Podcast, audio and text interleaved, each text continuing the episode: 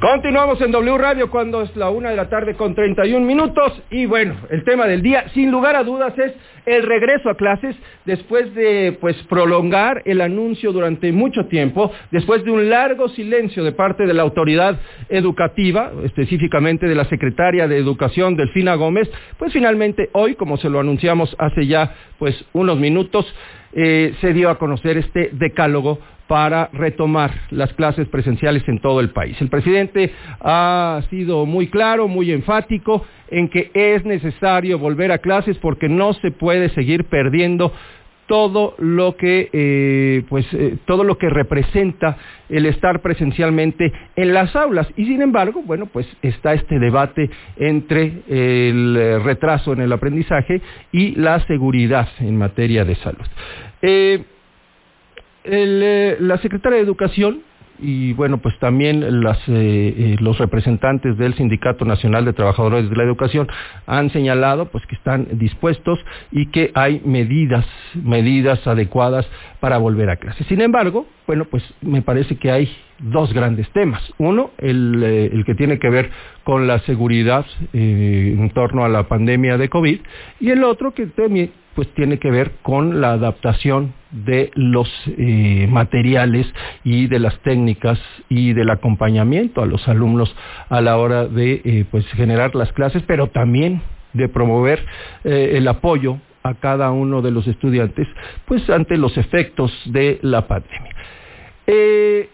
¿Es suficiente lo que se anunció hoy? ¿Qué está pendiente? ¿Realmente estamos preparados para regresar a las escuelas? ¿Y qué va a pasar si es que eh, se registran brotes, porque eso es una posibilidad, una posibilidad muy importante en este momento, sobre todo cuando el nivel de contagios es el más alto en todo lo que va de la pandemia. Bueno, pues vamos a entrar en contacto con eh, eh, mi querido Marco Fernández. El doctor Marco Fernández es especialista en temas educativos. Él es pues catedrático de la Escuela de Gobierno del Tecnológico de Monterrey y también pertenece al equipo de México Evalúa. ¿Cómo estás, Marco? Hola, Primitivo, muy buenas eh, tardes. Pues la verdad, preocupado ante, ante el anuncio de la mañana, porque cuando uno observa el decálogo de medidas este, que comparte la secretaria, eh, pues no hay nada nuevo respecto a lo que ya se había compartido, por ejemplo, un día después de las elecciones intermedias, en donde se hablaba de eh, inicio del regreso eh, presencial, eh, particularmente, por ejemplo, en la Ciudad de México, prácticamente las medidas son las mismas, salvo que ya no se menciona que cuando llegue a haber un contagio en la escuela se cerrará toda la escuela, pero la verdad es que eh, es preocupante para las mamás, papás, para los docentes que nos escuchan, porque en esos puntos generales no hay eh, claridad eh, con franqueza de las rutas diferenciadas para un regreso paulatino, escalonado, como debe de ser el regreso a clases en las aulas de, del país. Y después de tantos eh, eh, meses de silencio, después de meses de ya estar a la distancia y tener más que tiempo suficiente la autoridad para preparar esta estrategia, pues es francamente poco esperanzador el, ver que el tema educativo brilla por no ser una prioridad eh, para la administración. En estos momentos están eh, todavía reunidos los secretarios de Educación con la secretaria Delfina, con el subsecretario Gatel, a ver si ahora sí, eh, a diferencia de la semana pasada cuando la reunión fue con los gobernadores, eh, pues las autoridades se dignan a explicarle a la sociedad los acuerdos a detalle a los que lleguen pero pues por lo que vimos en la mañanera no tengamos mucha esperanza al respecto. A ver, ¿qué hace falta, Marco, y qué alcanza a cubrir este decálogo? En primer lugar, la parte más importante que es el realismo de observar las tasas diferenciadas de contagio que se están observando eh, en las entidades federativas e incluso al interior de las mismas. Por lo mismo, uno no puede asumir que nada más por decreto eh, vamos a regresar a clases el 30 de agosto.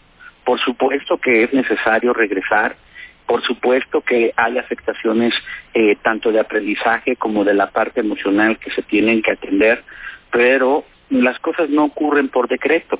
Tienes que tener estrategias diferenciadas, incluso por nivel educativo, el cómo, por ejemplo, en las medidas brilla por la ausencia eh, dos cosas básicas. Ningún plan para que cada escuela adapte de la mejor manera posible las aulas para su ventilación. Qué bueno que dicen que hay que aprovechar los espacios eh, abiertos en los planteles, pero no ponen un solo peso para que eso sea posible y entonces otra vez la responsabilidad está en la comunidad de los docentes y de los papás, de las mamás de cada escuela. Qué bueno que este nos hablan de los filtros este que se van a tener eh, para poder eh, llegar, eh, reportar si llega a haber algún contagio, pero hay dos ausencias básicas. La primera lo hemos platicado, primitivo, es cómo los estudios internacionales demuestran que entre el 33 y el eh, 66% de los casos que se detectaron, por ejemplo, en escuelas de Estados Unidos o en algunos otros países de Europa, fue posible hacerlo a partir de pruebas aleatorias, eh, incluyendo obviamente a los alumnos, máxime que la variante Delta en los en la sintomatología nos explican los médicos no no presenta por ejemplo muy pocas veces presenta fiebre no presenta fluido nasal entonces pues los asintomáticos eh, eh, que siguen siendo contagiosos no los vas a detectar en el filtro eh, de, de, las escuelas. Necesitas las pruebas este PCR que te hagan.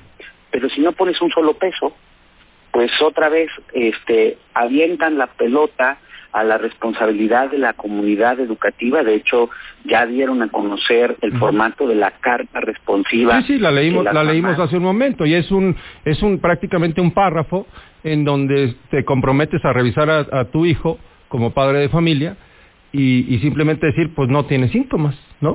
Y, y en la carta además dice, bueno, a ver, ¿cómo quieres que estudie tus hijos? ¿Va a ser en, una opción eh, a la distancia, mixto o presencial. Pero en la parte tanto a la distancia como lo mixto, nuevamente pues suena bien bonito, nada más que no terminan de eh, apoyar a los docentes para hacer esa parte una realidad. Entonces, pues sí es muy preocupante porque además hay un punto sin ser alarmista. A ver, Claro que necesitamos regresar a las aulas. Claro que es cierto que de 210 países, solo 8 tienen las aulas este, cerradas. Pero lo que no dice el presidente es que cuando se han hecho la apertura, ningún país ha abierto cuando tiene tasas descontroladas de contagio y están los contagios ascendentes. Hace unos meses, por ejemplo, Francia eh, cuando abrió las escuelas, eh, iba evolucionando bien, de pronto tuvo un número más importante de contagios, no por las escuelas, sino de contagios en general eh, en, el país, y decidieron temporalmente volver a estar a la distancia. Pero no, se, no abrieron cuando estaba un pico de contagio, en ninguno de los países que ha abierto. Nosotros, cuando observamos lo que reporta la autoridad de salud y los especialistas médicos con los que ustedes eh, hablan, pues estamos viendo cómo en algunas zonas metropolitanas del país, pues los contagios están eh, eh, subiendo de manera dramática. Y ahí es donde también otra vez en las ausencias de la explicación de la autoridad, pues sorprende que decir, ok, no puede haber una ruta sola, sino son diferenciadas. Eh, por ejemplo, Querétaro ya lo entendió y anunció ayer que pues ellos pues solamente van a regresar 346 escuelas, porque van a ser la mayor parte rurales, y poquito a poquito, conforme vaya avanzando eh, en la disminución de contagios, irán paulatinamente abriendo. Nada de que vayamos todos de regreso. A ver, Marco, ese es un buen punto, lo platicábamos hace muy poquito tú y yo, y, y quiero reiterarte esta pregunta. ¿Cuál es la responsabilidad de la autoridad federal y cuál es la, responsabilidad de la autoridad estatal? Porque pues a lo mejor es en los estados en donde se tienen que tomar las grandes decisiones. ¿Por qué tenemos que esperar a que sea el gobierno federal el que decida todo? Es que así debe de ser. O sea, yo desconozco qué esté pasando ahorita con los secretarios de educación. Es evidente que varios secretarios eh, pues no quieren eh, abrir. Eh, hay incluso, por ejemplo, contradicciones eh, entre autoridades salientes y entrantes el caso de Michoacán. El gobernador Aureoles este, dice que, que no, que no hay las condiciones para la reapertura el 30 de agosto y el gobernador eh, electo dice que, que no, que, que sí se debe de abrir, ¿no? Entonces, claramente, desde mi punto de vista, ante la falta de liderazgo de la autoridad federal, los estados tienen que tomar la responsabilidad. No pueden seguir esperando directrices del lado eh, lado federal porque de ahí no van a llegar de ahí no va a venir por ejemplo no tienen que esperar al gobierno federal para poder realizar eh, pruebas aleatorias para tener mejores protocolos de la contención del contagio en las escuelas pueden ellos, por ejemplo, ver de sus propios recursos que sé que son apretados en estos momentos, cómo por lo menos destinar recursos para aquellas escuelas donde son eh, comunidades menos favorecidas para la dotación de cubrebocas, que es una medida fundamental para la previsión de contagio. Porque, insisto, o sea, entre que no comunica la autoridad lo poco que comunica no tiene nada nuevo.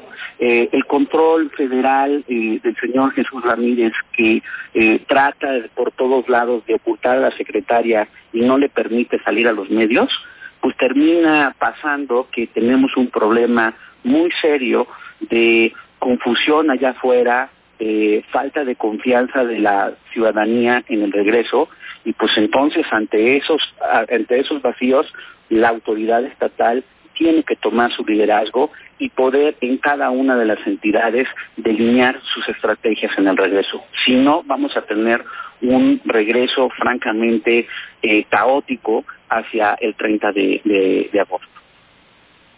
Correcto, Marco. Pues entonces tendremos que poner el, ojo y la atención en lo que pase localmente, porque además, como bien lo dijiste al principio, pues cada, cada problemática, cada eh, situación local es, es muy distinta, ¿no? Y se tienen que tomar medidas de manera muy, muy precisa, no medidas generales en todo el país. Exacto, y sobre todo porque es claramente, a ver, no hay una disposición de la autoridad para explicar con claridad qué es lo que quiere hacer en este regreso. Muy Solamente bien. enuncian buenos deseos, nos dice la secretaria, ténganos confianza, yo le respondo, gánese la confianza explicándole con detalle a la ciudadanía cómo van a ser esas estrategias diferenciadas del regreso y si no, pues entonces inevitablemente ante el escepticismo ciudadano, pues exijámosle a las autoridades de los estados que asuman su responsabilidad y nos expliquen, más allá de que ahorita estén eh, encerrados allá en la SEP, eh, los secretarios, pues cuando terminen su reunión, hoy es el primer día, mañana será el segundo, eh, den eh, ruedas de prensa detalladas en cada una de las entidades para explicar qué van a hacer ellos de manera concreta, cómo lo van a hacer de manera diferenciada, insisto, no son las mismas tasas de contagio, no solo entre estados, sino al interior de los mismos, sí. no va el ritmo del contagio eh, similar. Entonces, hay lugares en los que a lo mejor puedes tener mejores condiciones para paulatinamente abrir, en otros lados es imposible en estos momentos. Y esa, esa, esa calibración de la política educativa sí le va a corresponder inevitablemente a la autoridad estatal ante la ausencia ni de liderazgo ni de recursos por parte del gobierno del presidente López Obrador. Muy bien, pues seguiremos pendientes. Mañana se supone que la secretaria va a responder preguntas porque como bien lo dices, ¿no? Se está evitando a toda costa que la secretaria responda a cualquier cuestionamiento. Hoy, en la mañanera, no lo permitieron tampoco. A ver qué pasa mañana, Marco, y seguiremos al pendiente. Sí, de hecho en la mañanera la verdad fue un triste espectáculo porque termina de dar su presentación y cuando abren las preguntas, otra vez como ocurre en otras ocasiones, pseudo periodistas empiezan a preguntar cosas a modo, pero ni siquiera de educación, se van por otros temas. Nadie preguntó del tema que claramente es una preocupación de la ciudadanía. Eso me parece que es realmente ya una tomada de pelo para la ciudadanía que espera respuestas claras para tener más certidumbre del regreso a clases. Gracias, Marco. Gracias, muy buena tarde. Así las cosas. En Oaxaca, la abogada Alma Franco Var